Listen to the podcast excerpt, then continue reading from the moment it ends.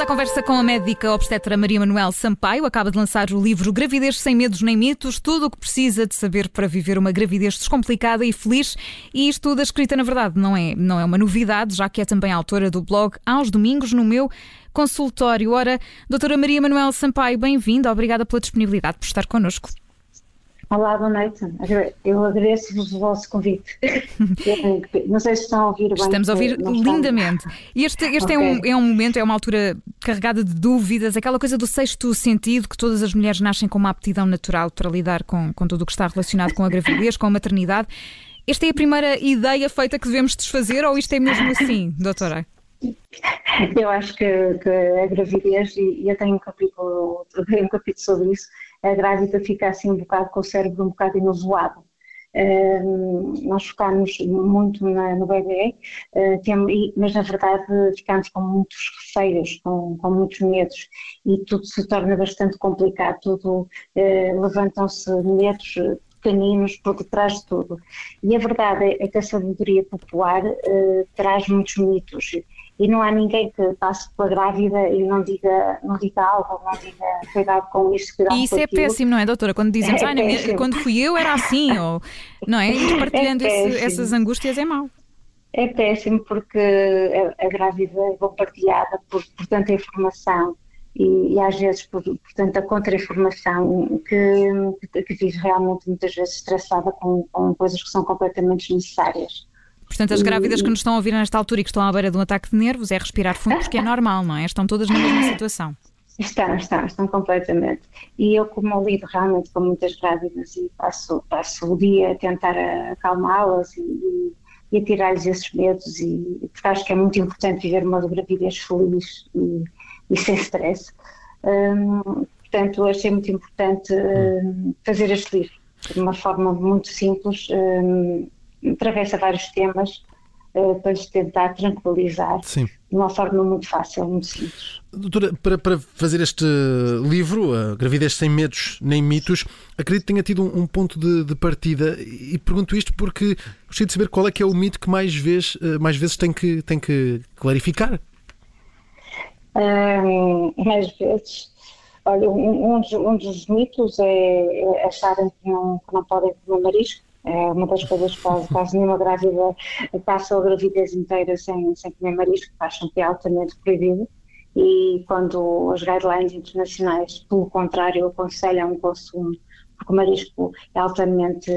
Um, uh, uh, como é que se diz? Um, contém muitos ômegas. Uh, Sim, é rico em ômegas, nutrientes uhum. isso, que são super são importantes. São altamente é? benéficos, exato, no desenvolvimento do cérebro tal. Portanto, ou seja, é indicado e não contraindicado, desde que cozinhado. Uh, outro mito será, por exemplo, não mexer em cães ou gatos. Uh, muitas vezes dizem, ah, eu tenho um cão, o que é que faço com o cão? E a areia do gato, gato, doutora? As grávidas podem mudar a areia do gato? Isto é um mito, não, não é? Não, isso a gente tem que aproveitar e mandar o marido mudar. Boa, parece bem. Isso, isso, é óbvio. Tudo que, seja, tudo que seja benéfico, nós temos que, que aproveitar. Não, o, que a verdade é que não devemos mexer nas fezes dos, dos, gatos, isso é verdade, hum. porque as fezes dos gatos podem conter realmente o parasita que, que, que transfere a toxoplasmose. Isso é verdade. Uh, a toxoplasmose, que é, que é, um parasita que realmente é de evitar a todo custo essa infecção na gravidez, uh, uh, anda na, nas fezes dos gatos e na terra. Portanto, todo o alimento que venha da terra tem que ser lavado, desinfetado com aquelas amoquinas, aqueles produtos que se vendem no, nos supermercados, cozinhado ou descascado. Sim. e há uma grande quantidade de alimentos. Mas pelo a que percebo, esta questão da alimentação é, é, é, também a parte em que acaba por ter mais mitos. Falava nessa questão do marisco, mas há sim, outros, sim, outros, alimentos que oh, também levantam essa questão, não é? Sim, por exemplo, fiambre. Hum, imensas grávidas não comem fiambre, mas o fiambre é um alimento altamente processado. Hum, não, não tem qualquer, qualquer contraindicação. Um, outro, outro alimento que também, os queijos também, alguns queijos, se forem aqueles queijos não pasteurizados, devem ser evitados, mas os embalados não. Oh, doutora, e o sushi?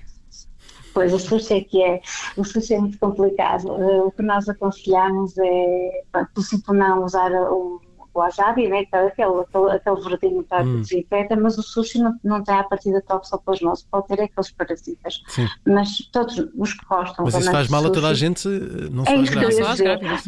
Quem, quem, quem gosta, eu gosto bastante, uh, como, como ainda não apanhei nada, né? Um, Estamos quase a ter aqui uh, uma edição uh, paralela do, do, Aprender a Comer também, esse podcast da Sim, parece uma rubrica de, de, nutrição. Mas isto dava, dava quase um livro, não é inteiro, não é, doutora, esta questão? Eu, eu gosto bastante. Uh, o, o, que eu quero dizer é assim, temos é que comer em locais de confiança, não é? Hum. Portanto, se forem locais de confiança, e, pronto, e poderá ser comido nós obstetras não, não proibimos a ingestão de, de sushi. E os desejos, doutor, existem mesmo ou isto também é Existem e os maridos têm que, têm que, têm que, têm que nos ajudar, então têm que ir buscar a meia da noite o que a grávida precisar, porque a grávida está a ser incubadora do, do, do bem mais precioso. Claro, senão depois o bebê nasce com cara do desejo, não é? Costuma-se dizer isto também. Claro. E a questão, e a questão do peso, e já porque estamos a falar de, de ah, comida peso, também. Peso é muito importante, sim. O peso é muito importante porque, porque há grávidas que realmente pronto, comem por dois e temos aquelas que têm muito, muito, muito medo de engordar.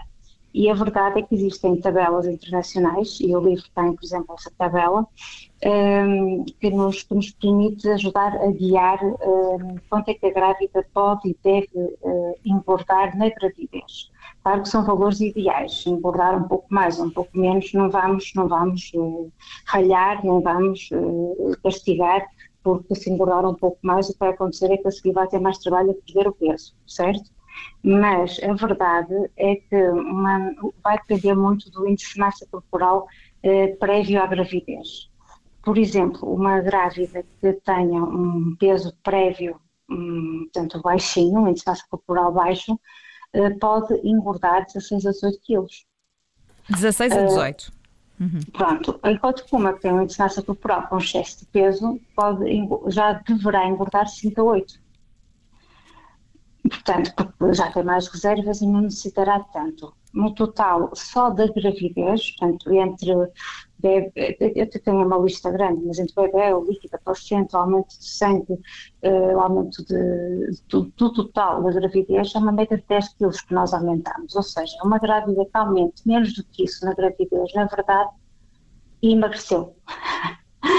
não é? Sim, portanto, os 10 quilos são. Enfim, é uma base. É, é uma, é uma base, de, de, de, deverá aumentar. Uh, e, e, e, nós temos que ter atenção, uma grávida que uhum. tem um, um descanso corporal baixinho, é de esperar que aumente mais e não deve estar preocupada com isso. Sim.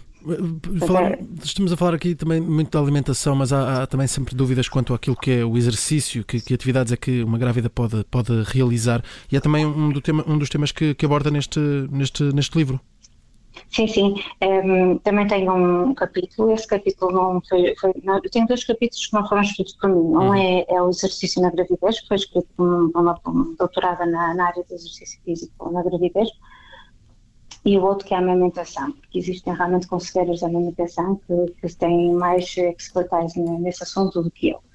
Um, a nível de exercício, assim, os guidelines básicos é o que, na verdade, a grávida deve fazer é o que está habituada a fazer. Isto é, não é agora estou grávida, vou começar a treinar. começar a fazer exercício físico. Saltar, não. Sim, mas se estiver agora, habituada a correr uma maratona, também não a deve fazer. Não, mas, mas eu tenho grávidas que às vezes, acho, eu já tive uma grávida, pelo menos que eu, que eu me lembro, que às 32 semanas ainda, ainda corria 10 km por dia, porque gostava e adorava e sentia-se bem. Mas tinha que ter cuidado com que, potenciais quedas, por exemplo, claro, não é? Mas a verdade é que devem diminuir um pouco a atividade de alto impacto. Um, mas, mas estão habituadas e o organismo cardiovascular está habituado ao exercício, faz bem até continuar, não é? até pela parte psicológica, é? faz bem continuar. Tem que ter moderação e, e, ouvir o corpo. Ouvir Sim, o corpo, claro, é? claro, claro, claro. E ouvir também os aconselhamentos médicos. Doutora, estamos numa situação pandémica há dois anos e acredito Sim, que alguns mitos tenham aumentado por causa de toda esta situação e outros que tenham sido criados, eh, novos mitos, por causa da, da, da situação pandémica. Isso tem acontecido? O que, o que tem mais acontecido uh, é, é, é, mais, a, por exemplo, houve uma grande uh, quebra, por exemplo, os, pais foram, foram muito proibidos de ir às consultas porque os acompanhantes durante um grande período foram, foram proibidos a uh, entrada nos hospitais para, para diminuirmos a, é, a, a, quantidade de pessoas no, meio hospitalar, evitarmos o contágio. Claro, é uma situação que não é desejável, porque é pena o, pai não poder ver o, não é, o acompanhar estas consultas. Então, foi uma coisa. Muito violenta, é?